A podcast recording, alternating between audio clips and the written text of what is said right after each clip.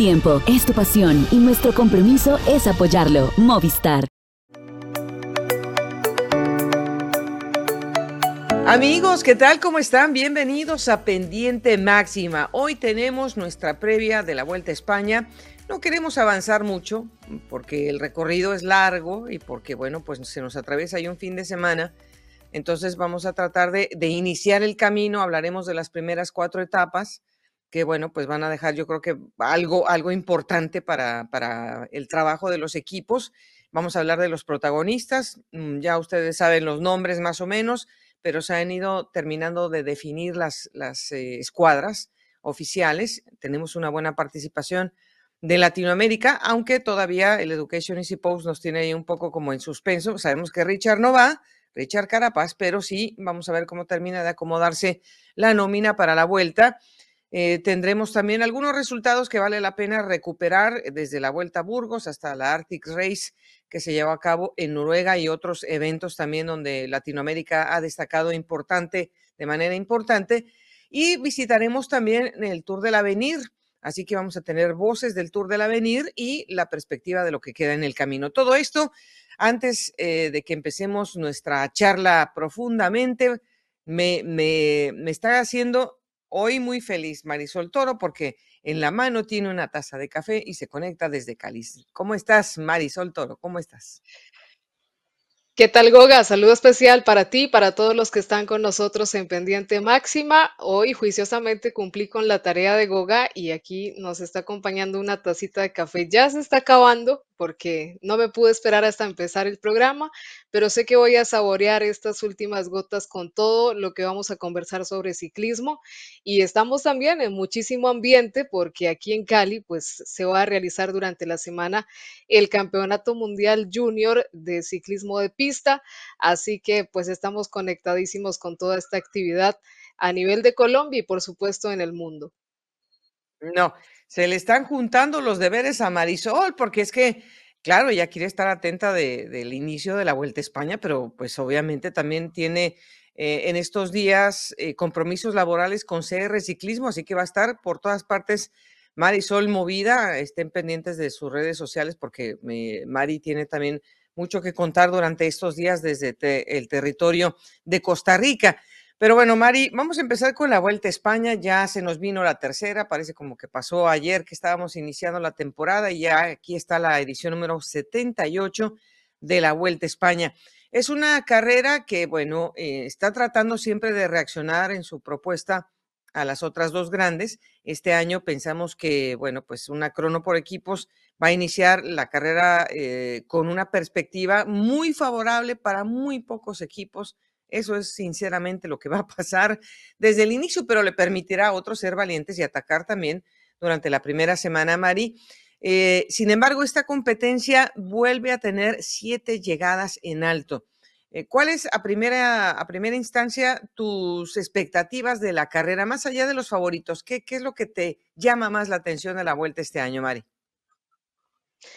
Pues Goga, sin duda creo que esa contrarreloj por equipos, eh, como bien lo dices, va a marcar eh, diferencias importantes. Lo vimos también en la Vuelta a Burgos. Sin embargo, creo que pues cada una de esas tres grandes vueltas tiene una razón de ser en los equipos. Eh, siento que tal vez los equipos latinoamericanos o con corredores latinoamericanos o los equipos españoles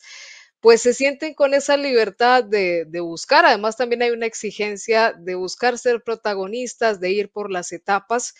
y mm, digamos que comprendiendo un poco a ese favoritismo que traen equipos y corredores como Renko Benepol y el mismo Primo Roglic, sí creo que se va a dar una carrera muy interesante en la búsqueda de victorias de etapa, en la posibilidad de hacer bien las cosas en la montaña y digamos que esa es la esperanza que también tenemos con los corredores latinoamericanos y en este caso colombianos, de verlos eh, como también lo mostraron en el Giro de Italia, pues buscando esas jornadas. Que se dé o no, pues eso ya será una circunstancia de carrera, pero sí creo que la Vuelta a España nos regala muchos de esos escenarios para buscar la fuga, para ser protagonista y los equipos tienen clara esa posibilidad. Bueno, este año usted sabe que la Vuelta tiene eh, una asociación con ASO, que es la organizadora del Tour de Francia, y esto significa que hay algunas cosas que funcionan en el Tour y se trasladan a la Vuelta a España. En este caso son bonificaciones en premios de montaña que están muy próximos a las metas. Serán eh, ocho puertos bonificados los que vamos a tener en el camino Vamos a tener cuatro etapas llanas, por eso es que no tenemos tantos sprinters. La verdad es que los sprinters sufren mucho en la Vuelta a España para ser protagonistas y tendría más bien uno que pensar en ponchers más que eh, en eh, corredores de, muy, alta explosividad como sprinters puros, digamos un Fabio Jacobsen que no va a estar presente, pero es que es muy difícil, Mari, contemplar con, con este recorrido de 3.157 kilómetros son solamente cuatro etapas llanas. Se entiende que esos sprinters y otros equipos que tienen ese tipo de corredor no, no intentan realmente eh, pues mandar a, a un corredor que no sepa lo que está yendo, a un gasto increíblemente duro. Claro, Goga, es muy complicado. Yo creo que es una filosofía también de las carreras en territorio español. No vemos siempre esa gran posibilidad para los velocistas y en este caso, pues se entra muchísimo a competir también con esas otras grandes vueltas, lo que se puede hacer en la montaña, lo que pueden ofrecer, pues el mismo Primo Roglic, que lo hemos visto también haciendo grandes exhibiciones en esos finales de remates cortos, de montañas eh, explosivas. Entonces también la carrera busca que hasta en la más mínima montaña pueda haber un ataque o se pueda jugar esa diferencia y en este caso esas bonificaciones. Y es lo que promete también pues un espectáculo muy interesante entre estas dos fuerzas que son las que más miramos previo a la competencia. Pero sí va a ser pues eh, bastante difícil para los velocistas, pero también se abrirá un capítulo muy importante para esos rematadores y tenemos a varios equipos que llevan corredores con esas probabilidades y que van a estar siempre intentando la fuga o incluso generando un ataque a pocos kilómetros del final. Vamos a, tener esa, digamos que esa eh, mística que permanece con la vuelta. Y eh, bueno, hay que decirles amigos que están los equipos World Tour, pues con la, el ranking del año pasado, el Otto Destiny y el Total Energies están eh, incluidos en la nómina de la vuelta, pero solamente había cupo para dos equipos locales, Pro Teams. Entonces el Burgos BH y el Caja Rural Seguros RGA, pues son los que van a aportar también esa oportunidad y qué bueno, porque hay eh, una presencia latinoamericana importante. Pero bueno, vamos a ir por, por las nóminas y por los favoritos. Em, hay unos nombres que pues tienen un signo de interrogación porque pueden depender de muchas cosas y, eh, y empezamos por la dependencia de las diferencias que se van a armar en la contrarreloj por equipos. Pero lo que quiere hacer el Jumbo Visma este año, Mari, eh, es una, eh, pues va a marcar un récord si es que se quedan con el título de la vuelta, ya sea en la persona de, Primos, que sería su cuarta eh, corona, estaría igualando a Roberto Veras como el máximo ganador de las vueltas a España. Y si fuera Jonas Vingegaard, pues estaríamos hablando de que muy pocos corredores que han ganado Tour y Vuelta estaría repitiendo desde el 2017 que pues no, no se había presentado esta combinación para, para Jonas. Pero lo más importante es que ningún equipo, Mari, ha podido dominar las tres grandes en un año y esto es algo que por, por cómo está compuesto este equipo, yo la verdad creo que van a tener una eh, increíble oportunidad de empezar a, eh, defender terreno en la, en la crono. Es que realmente con solo ver la nómina allá, eh, diríamos en Colombia, mete miedo el Jumbo Visma con ese equipo tan fuerte, con lo que menciona Goga, también uno entiende la, pues la apuesta de Jonas Vinegar después de lo que fue todo su desgaste en el Tour de Francia y pues la presencia también de Sepp Kuss, que realmente nos parece un corredor excelente y que pues definitivamente se sale del molde ahora siendo gregario en las tres grandes competencias del ciclismo mundial. Eh, se le suma a esa nómina pues otros nombres también de gran valor como Attila Walter, eh, la misma experiencia de Vilko Kelderman, Dylan Van Barle, Jan Tragnik, Robert Gessin que creo que pues complementan extremadamente bien esta nómina y que van a marcar justamente desde esa crono por equipos, pues eh, es lo que esperamos, una diferencia muy importante. Pero sí creo que el Jumbo Visma, sin decir que ya Jonas Vinegar está de retiro, está cerrando un capítulo muy importante de todo lo que fue ese proceso de crecimiento, de ir conociendo y buscando a los talentos y llegar a ese Tour de Francia que finalmente consiguieron, pues es, quieren cerrar de la mejor forma este capítulo y lo quieren hacer con Primo Roglic nuevamente luciéndose en esta Vuelta a España.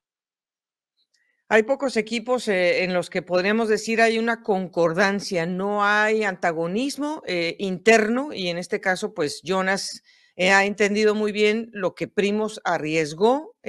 cuando Jonas pudo ganar su primer título del Tour de Francia y creo que, bueno, pues eh, podría haber una correspondencia de su parte hacia Primos en la Vuelta a España, pero están muy claros los dos, el que esté mejor es el que va a apostar siendo los dos capitanes del equipo. Y aquí entra un tercero en discordia, porque, bueno, el Soudal Quickstep está apostando por el campeón defensor que es Remco Evenepoel.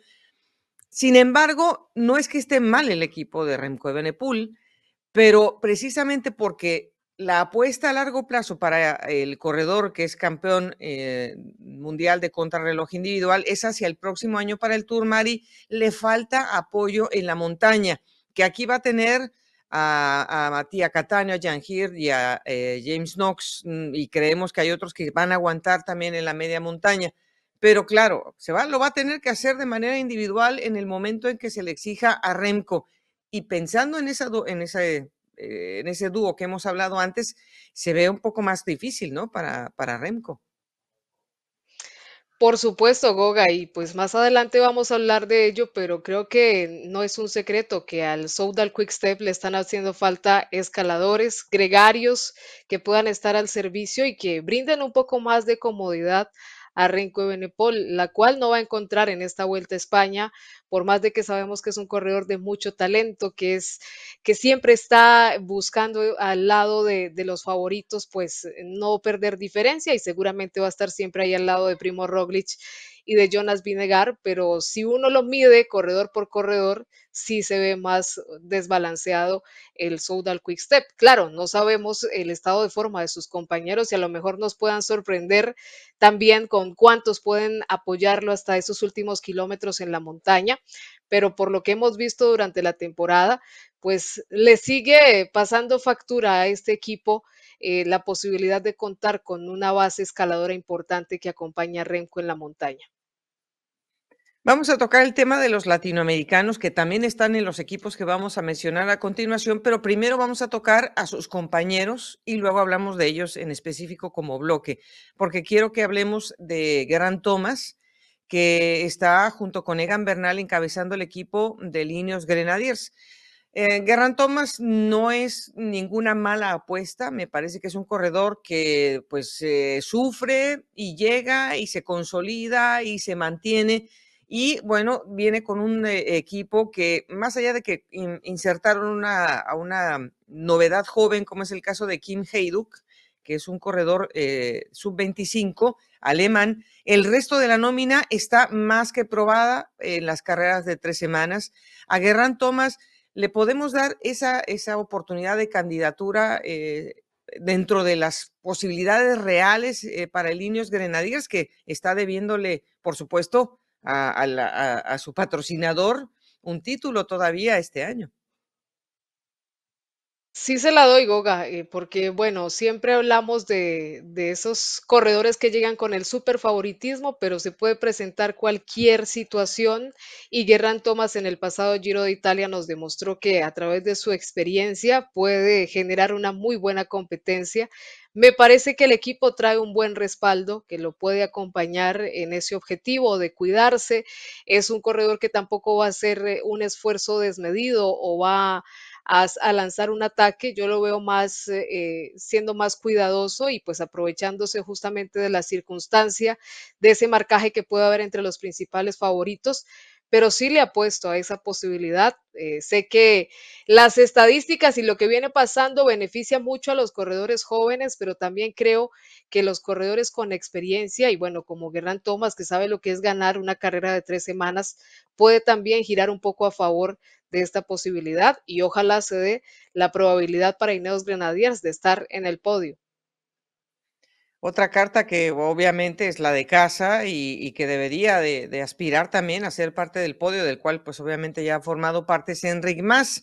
Em, tiene también un equipo consolidado, eh, corredores que son muy impetuosos como, como Rubén Guerreiro, que les puede dar victorias y no tengo ningún problema en pensar que así va a suceder. Pero Enric Mas, Mari, eh, se guardó todas las fichas para la Vuelta a España. No hay vuelta de hoja. O sea, Enric Mas tiene que hacer, hacerse notar en el equipo. Parece que el equipo se va a quedar sin Carlos Rodríguez, por lo que tenemos entendido, no se ha podido eh, a lo mejor eh, arrebatar la figura de Carlos que se queda en el Ineos, lo más probable es esto que está en el ambiente. Entonces, Enric Más tiene, tiene un compromiso que hasta creo que es doble para él dentro del Movistar. Claro, Goga, y si tomamos en cuenta pues lo que aconteció en la temporada con su Tour de Francia que salió apenas en las primeras etapas, pues creo que también se quedó ahí toda esa preparación y lo que él quería hacer o intentar en el Tour, eso también le, le incrementa la presión de lo que veremos eh, hacerlo en esta Vuelta a España y pues que es el equipo de casa. Eh, necesita eh, tener a ese líder, eh, necesita tener esa presencia en el top 10, pero incluso un poco más cerca de esos primeros lugares y sí o sí, ojalá la suerte lo acompañe también a Enric Más, pero de que lo queremos ver haciendo propuestas y buscando la victoria y por qué no la clasificación general, eso es cierto y es claro y me parece que también tiene un grupo de compañeros que pueden respaldarlo de buena manera. Bueno, van a contar con eh, Iván García Cortina, que, en la media montaña, como Poncher, que hemos con, pues sabemos que puede tener una buena participación. Está el flamante campeón nacional de ruta de España, que le fue bien eh, recientemente en la Vuelta a Burgos, ya hablaremos de eso más adelante, Oyer Lascano. Em, y bueno, también estará Inés Rubio, pero antes de ir con el colombiano, quiero que eh, también le echemos un ojo a lo que nos podría ofrecer Alexander Blasov, que también lo hizo muy bien en Burgos. Em, la nómina todavía no se ha completado, pues no ha llegado eh, los últimos reportes del BOR ahora que estamos grabando, pero sabemos que va a estar Sergio Higuita, estará Lenar Kamna, estará eh, estrenándose Chian eh, Udebrox, el campeón del Tour del Avenir, este corredor que ahora ya pertenece a, a la fila del Bora en la temporada. Em, Blasov también es de los que nos queda a deber su, una presencia en el, en, el podio. Eh, yo creo que de una grande no estaría mal que Alexander Blasov, en este que es su segundo año con el Bora, no le fue nada mal en el primero, Mari, pero este año sí creo que podría eh, reivindicarse también luego de su salida del Giro de Italia. Sí, eh, suena un poco cruel decirlo, pero ya, ya llevamos tiempo esperando de Alexander Blasov esa, ese lucimiento, esa búsqueda en la clasificación general. Sabemos que también pues eso a él le ha hecho buscar otros equipos, como en este caso el Bora Hansgrohe, buscar un lugar cómodo en el que pueda desarrollarse también como un líder. Y bueno, lo ha hecho bien, pero sí lo esperamos eh, más atacante o estando allí en los primeros lugares en esta vuelta a España. Hay varios corredores como él que seguramente vamos a mencionar un poco más adelante, pero que sí queremos pues tener esa, esa posibilidad y sobre todo hablando de que en la crono por equipos pueda definirse una parte, nos gustaría muchísimo tener a esta parte de los escaladores pues haciendo otro tipo de propuesta y dándole otro tipo de tinte a la carrera, como en el caso de Blasov y también de Enric Mas. Pues de nóminas destacadas y que bueno, uno esperaría que podría también tener ese acceso al podio, pues está Joao Almeida. Ya él sabe que, bueno, el, calendario de Tadej es único y ese no se va a poder tocar, pero está en él no dejarse ganar el lugar que empieza a tomar un tinte importante con Adam Yates. Adam Yates, la verdad es que respondió muy bien a, la exigencia y no se puso a pensar si estaba o no detrás de Tadej Pogachar. Lo que hizo eh, fue un trabajo espléndido como equipo, como parte del equipo, pero también se dejó ver de manera individual. Así que le toca a Joao Almeida, Mari, eh, poder hacerlo y bueno, va a tener a Jay Vine, que es un tremendo corredor, que seguramente le va a hacer un enorme trabajo en la montaña y a Mark Soler. O sea que es el momento también de Joao. En el World Tour, pues difícilmente hay segundas oportunidades, Goga, y digamos que lo que mencionas con Adam Yates le podría pasar en uno o dos años con Juan Ayuso, que también viene empujando muy fuerte como una de esas nuevas incorporaciones. También va a estar en esta Vuelta a España. Así que diríamos que quien está en ese punto ideal para empezar a catapultarse como ese hombre con que el equipo cuente en otras grandes vueltas, pues es este para Joao Almeida. Tiene también ahí a dos compatriotas que pueden respaldar muy bien su, su, opción en esta vuelta a España y podría contar también pues con, con ese beneficio de tener eh, personas de confianza a su alrededor, porque a veces se habla de que es un poco individualista, eh, ensimismado, entonces bueno, esperemos que con la presencia de sus compatriotas y con el, lo que ofrece el recorrido pues pueda tener un buen desempeño en esta carrera, porque no es un secreto que si estamos mirando al Jumbo Visma por un lado, pues queremos ver al UAE Emirates más o menos en la misma eh, fuerza por el otro. Hay equipos que no, no van buscando la clasificación general. El Jaico en esta ocasión, pues no tiene a Simon, va a buscar eh, victorias de etapa, va a tener algunas oportunidades. Vienen con una escuadra que puede rendir en la contrarreloj por equipos, porque van a tener a, a Mateo Sobrero, a, a Mag, eh. Eh, yo creo que Eddie Dunbar puede tener esa libertad para buscar, ¿por qué no? También la clasificación de la montaña. El Intermarché, por ejemplo, viene con Rui Costa y con algunos otros corredores que son muchos de categoría de sub-25 y que podrían hacerlo muy bien. Eh, yo creo que dentro de los nombres que pues así saltan a la vista está el de Román Bardet también, Mari, y eh, eh, que bueno, él también eh, no, no está borrado del mapa para estar dentro de los mejores pero eh, su equipo está muy joven y sería cosa de que él también pudiera eh, encontrar espacio con otros trenes o, o con otros equipos para, para ubicarse mejor en la montaña. Y el Astana, pues yo también veo mucha, eh, mucha experiencia, pero no una contundencia como para decir que aquí hay una ficha de clasificación eh, general.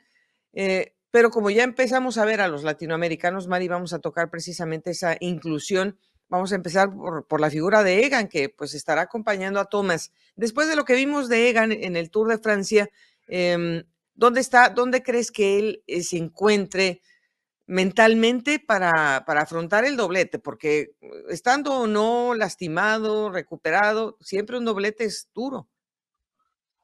Sí, claro, es que hasta nos impresiona y lo hemos dicho en el caso particular de Jonas Vinegar, que es todo un campeón,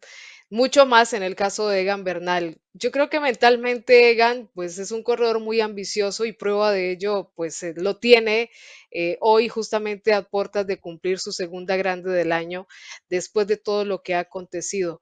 Eh, sigo creyendo, como él mismo lo repite en cada una de las intervenciones, él está para aportarle lo mejor que pueda al equipo. Eh, siente también, digamos, que ese compromiso de devolver ese respaldo que en algún momento también Guerran Thomas pues le dio cuando él estaba catapultándose como un campeón del Tour de Francia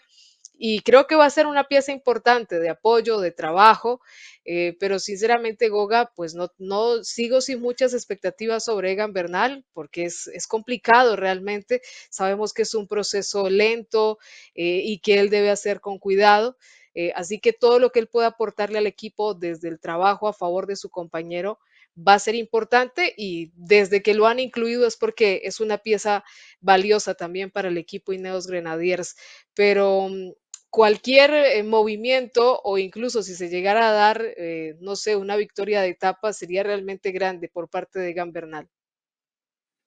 Bueno, Sergio Higuita ya ha sido capaz de, brillar en la Vuelta a España con victoria de etapa en su palmarés. Y, ahí, y aquí viene pues lo que mucha gente dice, ah, es que Sergio Higuita, que, que es el líder del equipo, es el líder del equipo cuando llegamos a los terrenos que mejor le favorecen. Estamos hablando de las carreras de un día y las carreras de semana. Cuando vienen las, la, las carreras de tres semanas, no estamos demeritando el ejercicio que va a hacer Sergio, pero lo más probable es que él esté dedicado eh,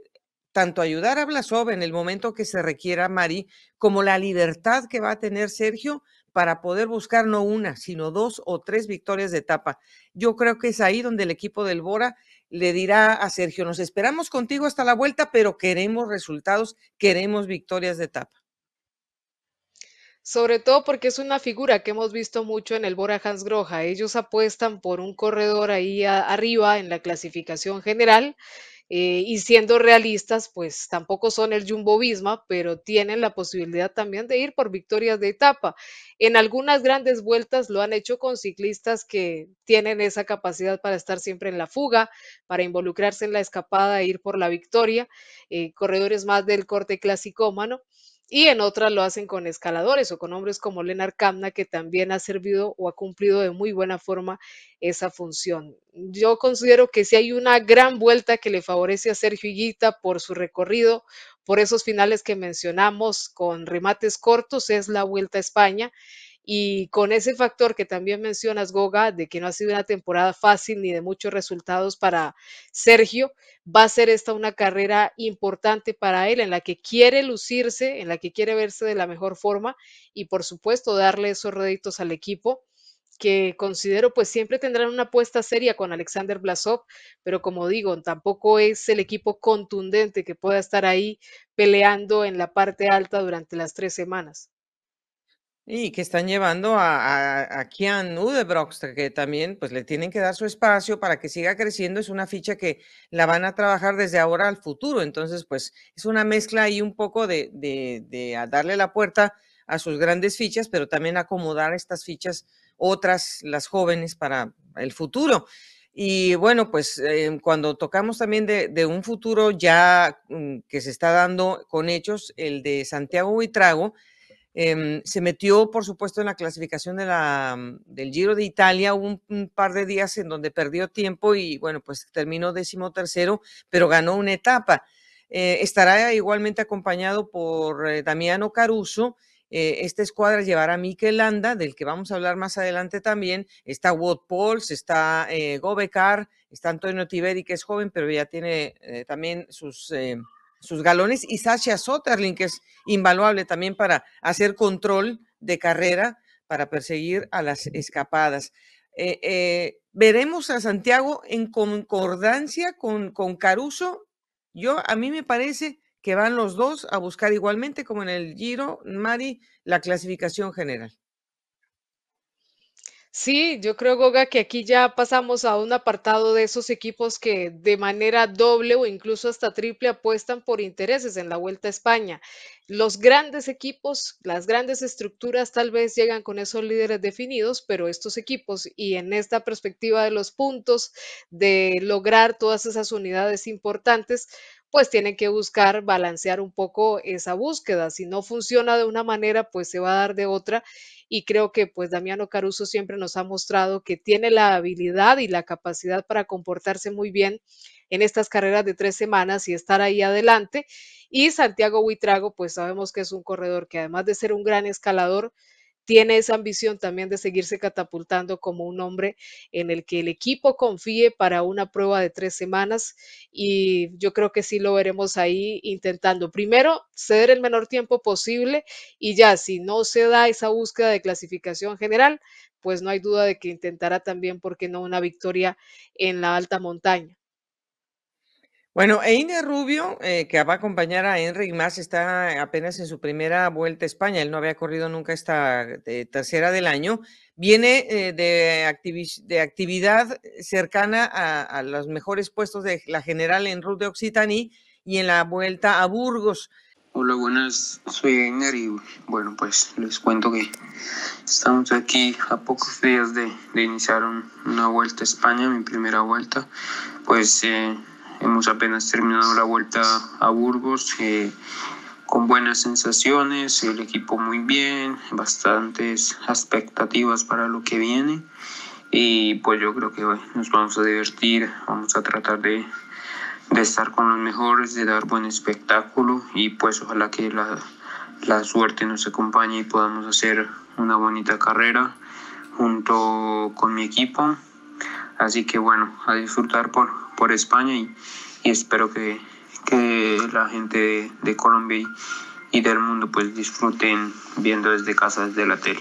Yo creo que también me pienso que, bueno, pues está, está comprometido pero creo que el equipo entiende que va a haber unas etapas que le van a quedar muy bien a Einer y que seguramente le van a dar eh, esa, esa libertad al, al, corredor eh, colombiano. Entonces pensamos que, bueno, pues tiene que, que, ilusionarse el mismo Einer con una victoria de etapa, me parecería una, una apuesta, creo que es bastante feasible para él, pero también hay otros corredores, Mari, que, que bueno, eh, Molano y otros corredores de Latinoamérica que, es, vale la pena mencionar porque, bueno, están recibiendo también una extraordinaria oportunidad, más allá de que no ha terminado su nómina eh, el Education Easy Post hasta esas alturas. Pues eh, se recibe también con, con el cupo que mencionabas, pues se da para estos equipos locales, como por ejemplo ver a Jefferson Cepeda, el corredor ecuatoriano, que ha venido también en una muy buena temporada. Eh, a estos corredores y a estos equipos siempre los vamos a contar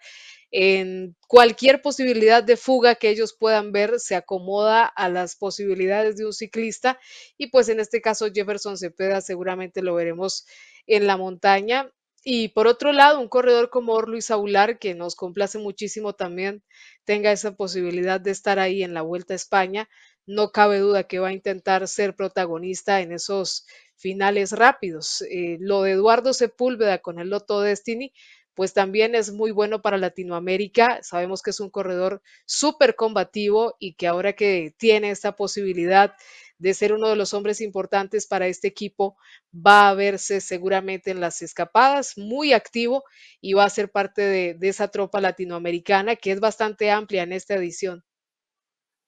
Y además Cepo, que viene de ganar la Vuelta a Castilla y León, hombre, hace mucho que no le caía una una victoria de este tamaño a Cepu y nos alegra mucho por él. Y qué bueno, porque el equipo, bueno, viene con, con Tomás de Gent y otras fichas que seguramente van a estar ahí, pero si Cepu puede moverse, ojalá se le dé la oportunidad. Y claro, Molano, que viene también de ganar eh, recientemente y que, bueno, pues además eh, comprueba que ha podido superar lo del accidente eh, el atropello que, que, sufrió más temprano en el año y que ya tiene una victoria en la Vuelta a España. Entonces la inspiración y como pues no es que no creo que sea de los que quiero subir, pero pero pues lo va a tener que hacer para buscar sus momentos, Mari. Eh, el recorrido de la primera etapa de la contrarreloj por equipos hay 15 vueltas. En, vamos a tener un recorrido urbano. Esto pues siempre causa un poco de miedo eh, porque bueno, no sabemos si va a llover, si va a hacer calor, si, está, si hay suciedad o no hay suciedad, pero creo que sí tiene que cuidarse mucho el Jumbo Visma, porque lo que vimos en Burgos de ellos, en la contrarreloj por equipos, no terminó de, de o sea, cuadraron porque pues cuadraron, pero, pero, mucho, pero se quedaron varias piezas en el camino que no deberían haberlo hecho. Por supuesto, Goga, y pues este recorrido también tiene sus, sus trampas, por así decirlo, su dificultad. Eh, no cabe duda que también los conjuntos, pues eh, en este tipo de casos, eh, a veces también les cuesta un poco compenetrarse, sobre todo en este tipo de carreras como la Vuelta a Burgos, pero pues hay una o hubo una probabilidad mejor de, de ensayar un poco lo que lo que querían y para eso también son muy importantes estas carreras previas, pero no cabe duda que ya a la hora de hablar de una gran vuelta y en este caso en España, pues vamos a tener a los equipos dando el mejor rendimiento y buscando perder el menor tiempo posible. Tampoco fue que se dieron grandes diferencias en esa vuelta a Burgos y bueno, todo también dependerá de cómo se logren compenetrar todas estas escuadras. Bueno, la segunda etapa, que pues ya es en línea, saldrá de la ciudad de Mataró, que no está muy lejos de Barcelona, hará un recorrido con media montaña, tendrá un puerto de bonificación en Montjuic, apenas a unos cuantos eh, kilómetros, unos tres kilómetros de la meta, eh, que será precisamente también en la ciudad de, de, Barcelona. La tercera etapa, esa es la que eh, también va a tener, yo creo que de inmediato impacto, Mari, porque vamos a estar en territorio de Andorra y cuando llegamos ahí sabemos que hay que subir y vamos a tener la primera llegada en alto de primera categoría apenas en la tercera etapa. Y luce pues muy interesante con esas bonificaciones y con ese final en alto. Yo creo que ya se va convirtiendo en, en una tradición de estas grandes vueltas, incluir tan pronto estos puertos de montaña. Va a ser también una oportunidad para darle emo- emoción a la carrera. Tener una crono por equipos a veces nos deja un poco desinflados desde el comienzo por las diferencias que se marcan, pero cuando llega la montaña y esa posibilidad de que tal vez un favorito no esté bien en una de esas jornadas o de que un escalador esté haciendo una gran presentación, pues ahí se da la posibilidad para verlos y va a ser un punto importante también para medir las fuerzas entre Remco, entre Primo Roglic, el mismo Guerrán Thomas. eh, ese puerto de primera categoría ya nos va a poner las cosas, pues un poco, cómo se va a perfilar también la carrera de ahí en adelante ya con dos terrenos probados durante esta primera semana y tan pronto en la carrera. Y sobre todo porque vamos a subir casi a los 2000 metros en ese premio Narinsal ah, en, em, en Andorra. Y bueno, nos pasamos rápidamente a la cuarta porque bueno, nos, nos toma un poco para la próxima semana también. Esa va a ser de media montaña. Se podría esperar que sea para los ponchers porque al final va, va a haber un descenso continuo después de un premio de montaña que está a 30 kilómetros de Tarragona, pero el cierre va a picar hacia arriba, que bueno, eso ya sabemos que va a pasar casi siempre, aunque sean las llegadas eh, relativamente con terreno eh, cómodo o llano o semillano. Mari, así que esa es la primera gran oportunidad para los ponchers y la primera gran oportunidad para Molano. Esperemos que puedan tener esa probabilidad, Goga, porque pues viendo un poco lo que vimos en el Tour de Francia, seguramente esos dos equipos van a querer marcar esos primeros lugares. Estamos hablando de Soudal Quickstep y de Primo Roglic con Jumbo Visma, pero por ahí seguramente vamos a tener a esos corredores que se arriesgan. Eh, Juan Sebastián Molano no es que sea el más fanático a la montaña, pero digamos que está más acostumbrado también por el sitio en el que nació en Colombia y tuvo que escalar mucho para poder destacarse en Colombia como sprinter, así que está acostumbrado también a afrontar ese tipo de finales y puede sacarle provecho a esta circunstancia.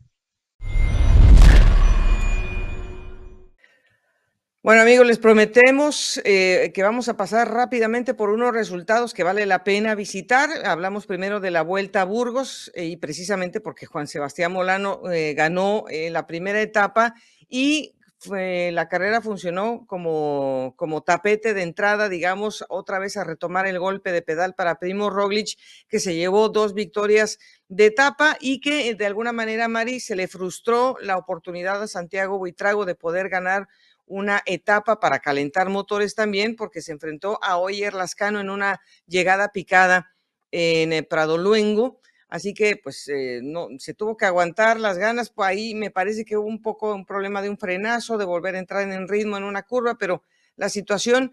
no solamente fue caótica y difícil para Santi, que quería su victoria, sino atrás también perdió tiempo eh, el mismo mm, eh, Einer Rubio. Entonces ahí la, la situación lo retrasó a él también un poco en la general. Sí, realmente lamentamos muchísimo que, que se le diera esa circunstancia a Santiago Buitrago, sobre todo porque, bueno, ambos, tanto eh, Buitrago como Rubio, han demostrado la capacidad que tienen para pelear por este tipo de remates en la montaña. Santiago ya ha exhibido también en grandes vueltas ese tesón y ese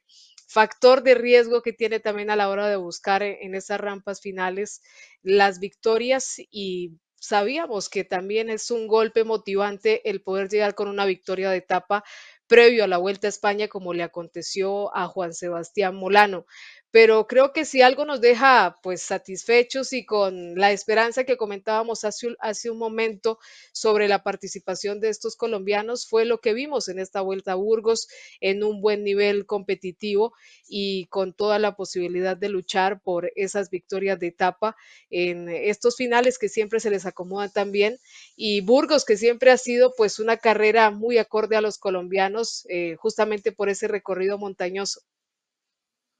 Bueno, pues Alexander Blasov ahí también se midió en la montaña con Primos y con Adam, entonces creo que también él entiende que está por buen camino para enfrentar la, vuelta a España. Y es una competencia, pues que bueno, sube a lagunas y todo el mundo quiere ser un gran protagonista en la alta montaña. Y hablando de una competencia que también tiene una gran tradición, Mari, la eh, octagésima cuarta edición de la Vuelta a Portugal, nos dio para Latinoamérica alegrías por Venezuela, por Colombia y también por Luis Ángel Mate, porque aunque no es colombiano, no es latinoamericano, pero no sabes el gusto que me dio que, se, que, que, que regresara al círculo de los ganadores, que aspirara a estar en el podio final. Mm, ciertamente no pudo ser, pero estuvo ahí eh, el veterano corredor del, del Euskaltel Euskadi. Eh, ¿qué, ¿qué, rescatamos también de, eh, en tu valoración de la Vuelta a Portugal?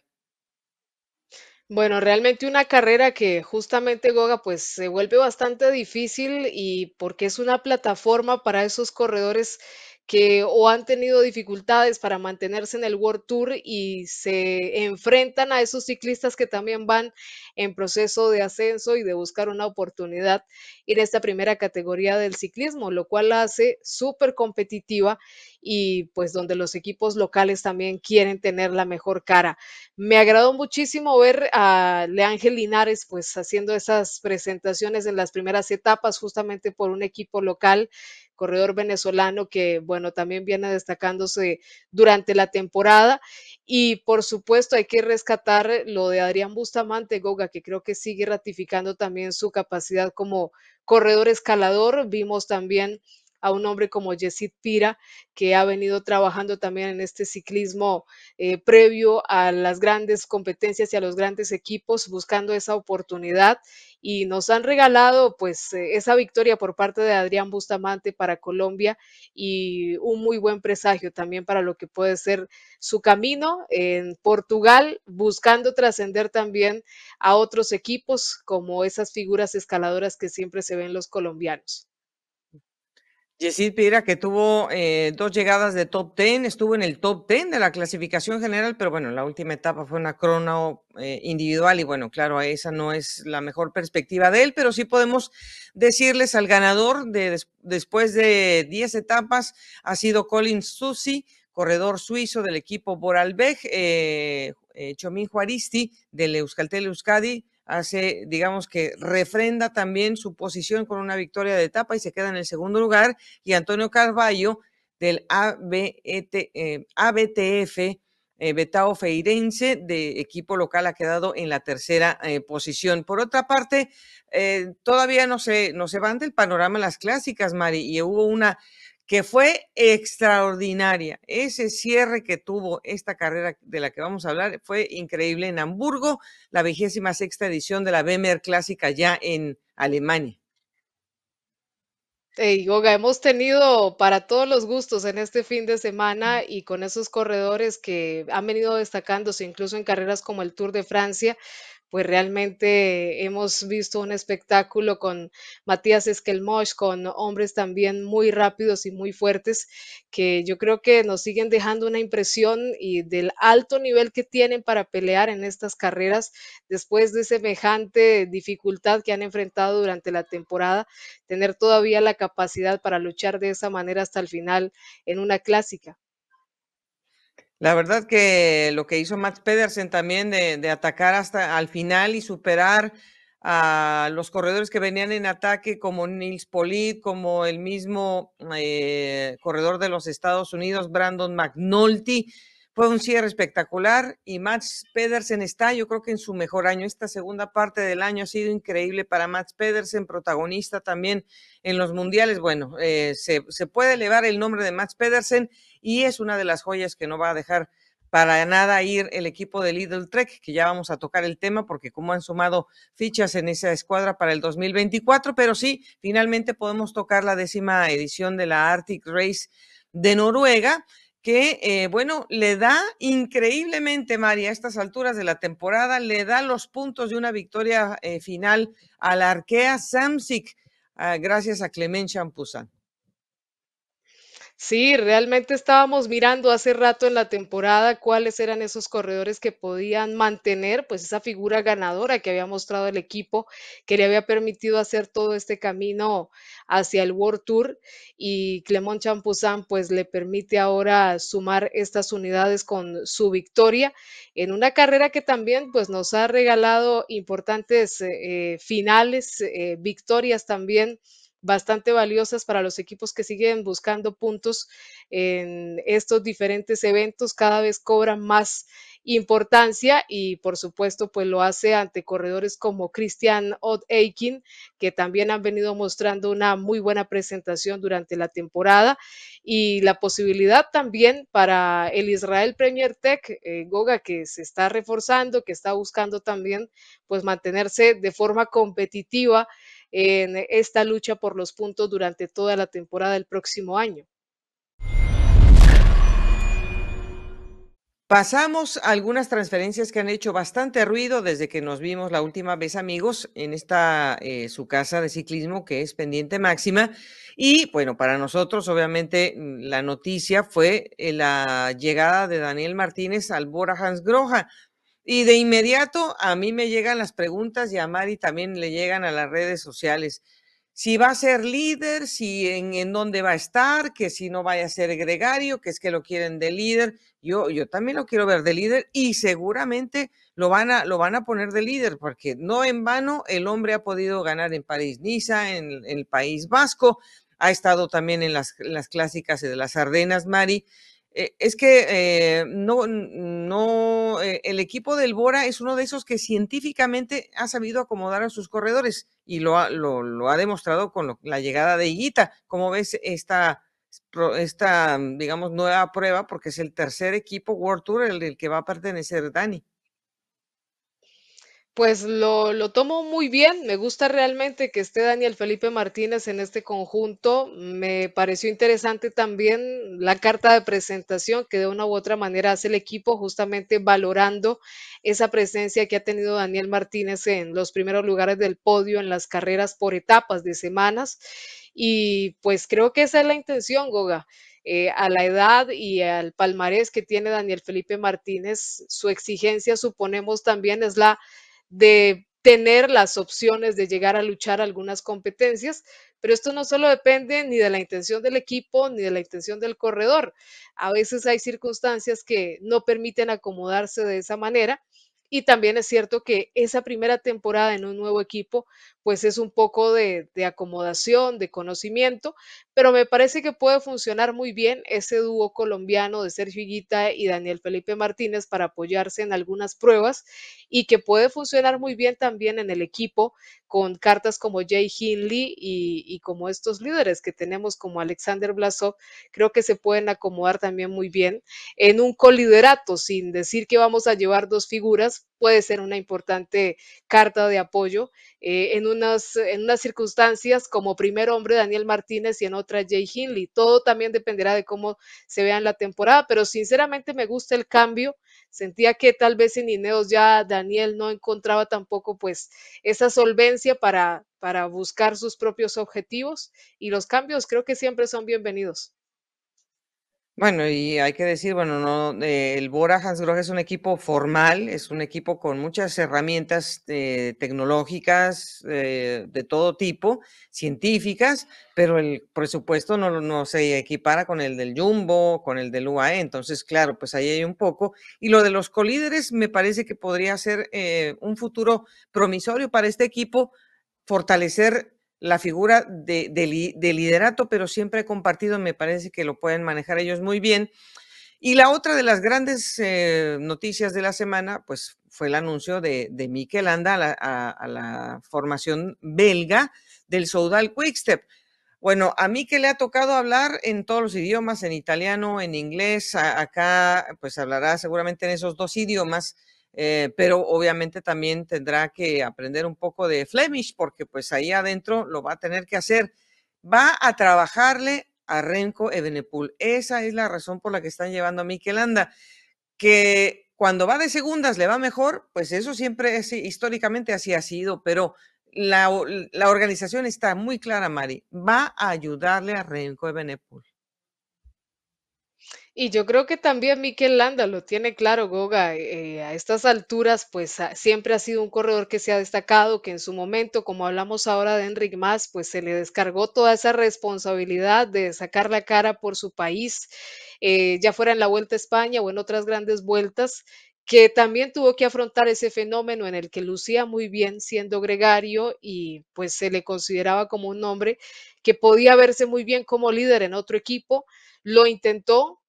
ha sido un corredor de respeto, por supuesto, pero creo que a estas alturas, pues Mikel Landa también sabe eh, cuál es su mejor lugar, cuál es su gran característica, lo que puede aportar, y me parece que, que es un aporte importante para este equipo que ya lo mencionábamos hace un momento, pues carece de esos escaladores y de esos corredores que pueden dar todo el sacrificio por un líder. En este caso, pues sería una muy buena ficha para Renko Benepol de apoyo en la montaña.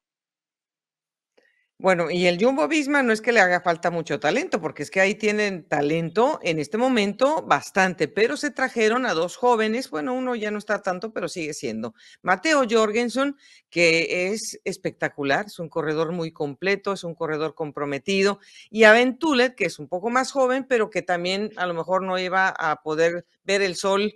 ¿no? Debajo de otras figuras con el equipo de Linios y ellos están llegando a reforzar la idea de que el Jumbo se está trayendo a gente que ya está hecha más allá de lo que ellos tienen, porque también hay una, un equipo de formación que está dándoles talentos a ellos conforme van avanzando su camino en los sub-23. Pero los que me sorprenden muchísimo eh, por la cantidad de corredores que se han llevado son los de Lidl Trek. Eh, Mari, es que abrieron la cartera, eh, no sé cómo hicieron, pero se trajeron a una cantidad increíble de corredores. Esta semana sumaron más. Sí, y sobre todo que cada vez eh, hay mayor presencia italiana. Bueno, siempre ha habido un vínculo importante de este equipo con esta nacionalidad, pero ahora estamos viendo a una cantidad de corredores como eh, Fabio Fellini, Simone Consoni, Andrea Bagioli, la presencia también de Jonathan Milan, que ya había sido anunciada. Y esto se suma, Goga, a una carta como Theo Gegenhardt.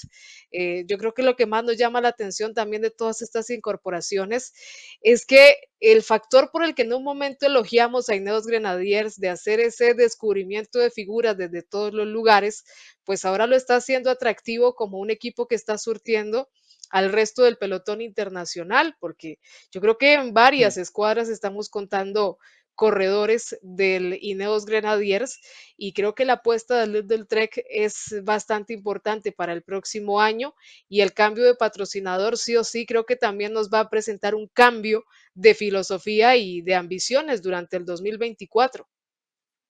Eh, eh, queremos, queremos que el Lidl Trek sea ese gran protagonista. Lo han hecho en, en la medida de sus posibilidades con Giulio Ciccone, con eh, corredores como Matías Esquelmous, que ahí van, ahí van sacando la casta, pero pues claro, un poco el refuerzo no cae nada mal y estos nombres que ya vienen con un palmarés hecho, yo creo que les va a servir muchísimo para, para seguirse proyectando y ganar su posición y que no los menosprecien eh, en el ámbito internacional, eh, de que puedan estar a la altura de otros. Y cerramos este capítulo de las transacciones, ¿qué te parece con el Israel Premier Tech? Que ellos también dejaron ir a, a algunos corredores, pero están recibiendo un, un dueto que seguramente intentará hacer eh, realidad. Ya se habían conocido, Michael Schwarzman y Pascal Ackerman ya habían coincidido en algún momento, pero ahora se van a ir y lo van a hacer seguramente como tándem para darle puntos al, al equipo del Israel Premier Tech. Me parece una buena apuesta, Goga. Eh, realmente el Israel Premier, Premier Tech eh, lo hemos perdido un poco en, en alguna filosofía, no logramos encasillarlo si es un conjunto que puede buscar etapas al sprint, que puede buscar clásicas. eh, están tratando también de equilibrar esas aspiraciones para el próximo año. Y bueno, como lo decimos, es muy importante tener la posibilidad si no de tener un tren de lanzamiento, pues de tener la apuesta para esos finales rápidos, de tener también a un corredor que pueda, o a dos, que puedan lucir muy bien en la montaña, pero sí vemos que estos conjuntos buscan tener un equilibrio, si no se puede tener a ese gran jefe de filas que tiene primero un costo bastante alto y segundo, pues que requiere también modificar de gran manera una plantilla de un equipo. Así que poco a poco los equipos hacen lo que puede también para acomodar su presupuesto a las ambiciones y a las necesidades de la siguiente temporada. Bueno amigos, vamos a dejar un poco a los profesionales del World Tour y de los equipos Pro Team porque vamos a, adentrarnos al mundo del Tour del Avenir. Vamos a presentarles una charla que nos comparte Eder Garcés, que está en cobertura especial, aunque bueno, a veces es difícil comunicarnos porque están entre montañas y están en eh, unos albergues, no están en los grandes hoteles porque bueno, el presupuesto es limitado para este tipo de carreras, pero el Tour del Avenir es muy importante para nosotros, para Colombia, para México, que en esta ocasión está con una selección nacional que ha incorporado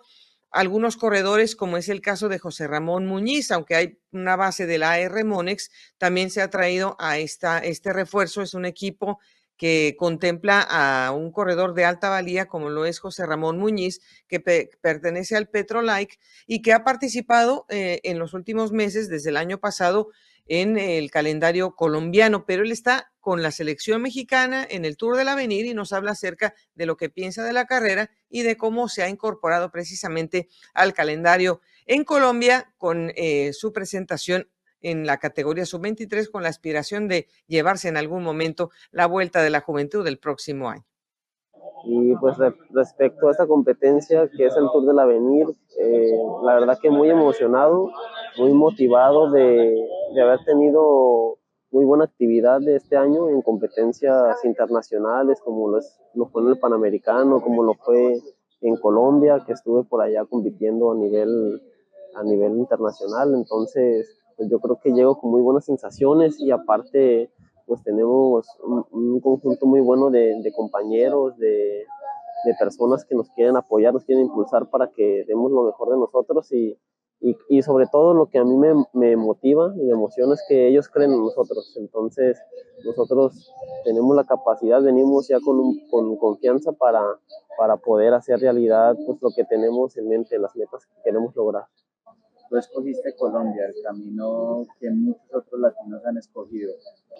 Sobre todo porque a mí me, me apasiona mucho la historia, me apasiona mucho el, pues sobre todo los corredores que han salido de ahí, toda esa historia que, que, ha salido de Colombia ya desde años, como con corredores grandes, como con las Vueltas Colombia, historias que me platicaron siendo yo juvenil,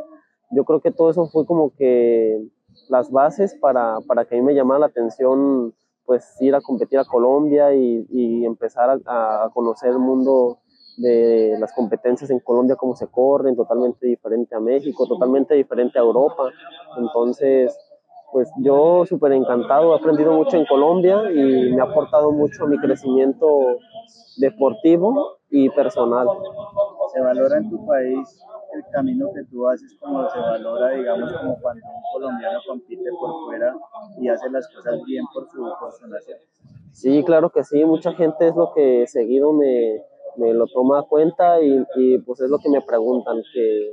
que si realmente pues estoy estoy yendo por el camino bueno, aprendiendo y sobre todo creciendo. Y yo pues es cosa que no me canso de repetir y, y yo pues he crecido y, he, me he formado un escalón muy grande de mi vida deportiva y personal en Colombia. He aprendido muchísimas cosas y sobre todo me ha enseñado muchísimo las personas colombianas. Me han mostrado mucho afecto, mucho cariño. Siempre que voy me siento pues como uno más de, de todos los colombianos y colombianas que, que, están en el ambiente ciclismo, entonces pues a mí es algo que me gusta y me encanta sobre todo cuando, cuando voy y tengo ese recibimiento en las competencias, ese apoyo para, para, para poder correr ahí con ustedes a pesar de no, no estar ahí dentro en su federación, eso para mí es muy, muy, muy bonito. Yo soy muy observador y, soy muy realista. He, he crecido mucho y he mejorado mucho este año, pero sobre todo yo tengo una ilusión y tengo una meta y no me, yo creo que no me voy a rendir hasta no cumplirla y, y sé que tal vez no este año no, no, no lograré eso, pero seguiré creciendo, seguiré creciendo y como lo hice el siguiente año, estoy seguro que puedo estar ahí cerca, si no es que ir por la, por la victoria este, de la general en la Vuelta de la Juventud y por qué no ir por cosas más grandes, aprovechando mi último año sub-23 y, pues que me puedo encontrar en muy buena condición física. A ver, ¿qué esperas tú en tu expectativa grupal, en tu expectativa personal, en la mejor carrera del mundo Principalmente lo que yo espero es poder eh, principalmente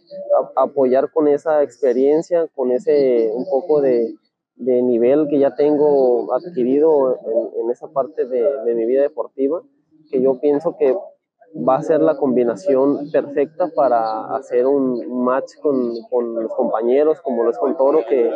que, pues necesita, yo creo que ese plus que yo le puedo aportar de experiencia, de a lo mejor la determinación para, para la hora de, de hacer pues la parte importante, la parte decisiva para poder lograr algo importante creo que podemos hacer buen conjunto y le puedo ayudar a, estar ahí, a mantenernos fuertes, sólidos y, y, que funcione muy bien este, este grupo. Bueno, ahí escuchábamos a mi paisano, me parece muy bien, es un corredor que tiene muchas ganas, estará apoyando la causa de Isaac del Toro, de todas maneras, que es el eh, corredor mexicano que digamos, está apostando por el liderato de esta escuadra. Y por supuesto, Mari, está la selección colombiana que participa en el Tour del Avenir. Eh, ellos están trabajando la carrera para Santiago Umba. Y entre lo que hemos vivido de los primeros días, pues hemos tenido llegadas, eh, digamos, relativamente calmas, aunque ha habido muchas caídas. Se cayó el favorito eh, en estos días, se cayó el favorito para el título de la selección de Noruega. Y hoy a, a Mijal Pomorski, que hoy que es la segunda etapa, hoy que estamos grabando, pues le virlaron la llegada por levantarse a celebrarse, se le, metieron por debajo y se lo llevó el corredor de Canadá, Ryler Prickel. Así que bueno, eh, Mari, ¿cómo ves eh, lo que nos queda de, del Tour del Avenir? Que es bastante y eh, pues claro, aquí se aprende mucho y a veces uno queda retratado haciendo un error enorme como el que pasó hoy. Sí, pues son cosas que a veces suceden en este tipo de categorías, que si bien ya son corredores que tienen una importante experiencia, pues aún tienen todavía eh, algunos pequeños descuidos o no se da tal vez eso que tenían planeado y hay otro que está más atento y aprovecha el final para adjudicarse la etapa como aconteció. Está muy joven todavía la carrera en el Tour del Avenir, quedan etapas muy importantes, sobre todo el tramo contrarreloj que sigue siendo pues una dificultad bastante grande para los nuestros, pero esperamos también, Goga, que a medida que avancen las etapas y podamos tener la montaña, los colombianos y los mexicanos puedan acomodarse de una buena manera. Eh, sabemos cada vez pues el nivel competitivo que hay en esta prueba por todos los ojos que hay observando también a esos nuevos talentos. Algunos ya hacen parte también de equipos muy importantes, pero sí esperamos ver un buen remate del equipo de Colombia y sobre todo con estas figuras como la de Santiago Umba que han venido demostrando pues un crecimiento, una evolución y que sin duda tienen también pues eh, la prioridad de hacer o de lograr un muy buen desempeño en la carrera. Ojalá se les dé pues una buena circunstancia y puedan intentar realmente lo que han venido planificando, porque no hay duda que esta es una carrera muy importante para los intereses de estas selecciones nacionales. Eh, les queda la llegada al Col de la Loz, que se subió este año en el Tour de Francia. Es una subida muy dura, entonces ahí hay que aprovechar. Las otras eh, etapas de montaña no necesariamente tienen un remate como va a ser el Col de la Loz, entonces se tiene que aprovechar. Y además hay un día que tienen etapa en la mañana y en la tarde, entonces eh, va a ser también difícil, hay que hacer un gasto administrado y como decías, la crono, a pesar de que es en llegada hacia arriba, digamos, con terreno picado, pues hay que saber y distribuir las energías. Van a terminar en Valdecins, San Hasta Terentais, eso será el 27 de agosto y la, la, etapa también va a tener un perfil quebrado porque van a subir a un premio de categoría especial y al final terminan en un premio de primera categoría. Entonces, bueno, pues hay muchos metros de desnivel acumulado todavía y estaremos pendientes la próxima semana para contar exactamente lo que pasó con esto que pues consideramos es el Tour de Francia para las categorías mm, más eh, jóvenes y ojalá se puedan seguir eh, consolidando los nombres de los nuestros, como por ejemplo Pácora, que va a regresar, Mari. Ha sido una de las buenas noticias con las que hemos arrancado esta semana, Goga. Qué bueno por Jonathan Restrepo. Realmente ha venido buscando esa posibilidad de regresar. Es un corredor de muchísima calidad y esta es una ventana que se abre nuevamente para él mostrar su talento y todo lo que tiene por aportar a un conjunto como el Leolo Cometa. Esperamos que de verdad también sea el Tour del Avenir, otra de esas posibilidades para los nuestros que siguen buscando también esas oportunidades en el ciclismo internacional. Y como les decía al principio, Goga, pues eh, estamos aquí en pleno ambiente de ciclismo de pista, ya las selecciones, la mayoría han llegado a, hacer sus primeros calentamientos y entrenamientos en el velódromo Alcide Nieto Patiño y a partir del miércoles hasta el próximo domingo Vamos a tener acción, por supuesto, con las diferentes selecciones del mundo y con la selección Colombia, que va a tener una selección o un equipo conformado por 21 ciclistas. Varias de las figuras que vimos hace poco en el Campeonato Nacional Juvenil, pues hacer un muy, buen trabajo y en diferentes eventos. Eh, vamos a tenerlas ahora representando al país aquí en Cali. Por supuesto, la boletería y demás pueden informarse a través de las redes sociales de este evento, Campeonato Mundial Junior de Ciclismo en Cali, y eh, pues para acompañar a la selección nacional en un evento tan importante. Hay muchísimo ambiente porque pues Kevin Quintero, el campeón mundial, es de esta zona del país y seguramente va a estar acompañando el evento. Hace poco se le rindió un homenaje, así que Goga, pues se viene un fin de semana muy cargado porque al término del Tour del Avenir, comienzo de la Vuelta a España, también se le suma esta competencia que tendremos aquí en Cali y seguramente les estaremos contando algunos detalles de esos países que se destaquen en este evento en territorio vallecaucano. Amigos, quedamos pendientes. Recuerden seguir a Marisol en sus redes sociales porque si hay algún enlace seguro que nos lo va a compartir para poder seguir de cerca este campeonato del mundo. Su, su eh, handle ahora que ya no es Twitter, ahora es X, bueno, pues es MTV, B, pero de la victoria, MTV, ciclismo, y yo sí tengo algo, pues claro que se los voy a compartir, así como le agradecemos a Mari que nos haya compartido su tacita de café en esta edición de Pendiente Máxima. Como les digo, pues sabe mejor con la compañía de ustedes, Goga, y nos quedamos muy atentos a todos. Seguramente ahí estaremos compartiendo información del Campeonato Mundial y por supuesto la próxima semana comentándoles también detalles de lo que ha sido este evento en Cali. Por lo pronto, pues quedamos atentos, Goga, también al inicio de la Vuelta a España y a tu transmisión a través de Caracol. Un abrazo para todos. Muchas gracias, Mari. Así es, ahí estaremos con ustedes compartiendo eh, esta transmisión eh, que empieza con la eh, presentación de equipos. Así que estén pendientes de nuestras redes sociales, que ahí les informamos los horarios que se avecinan. Gracias, un abrazo y nos vemos próximamente en Pendiente Máximo.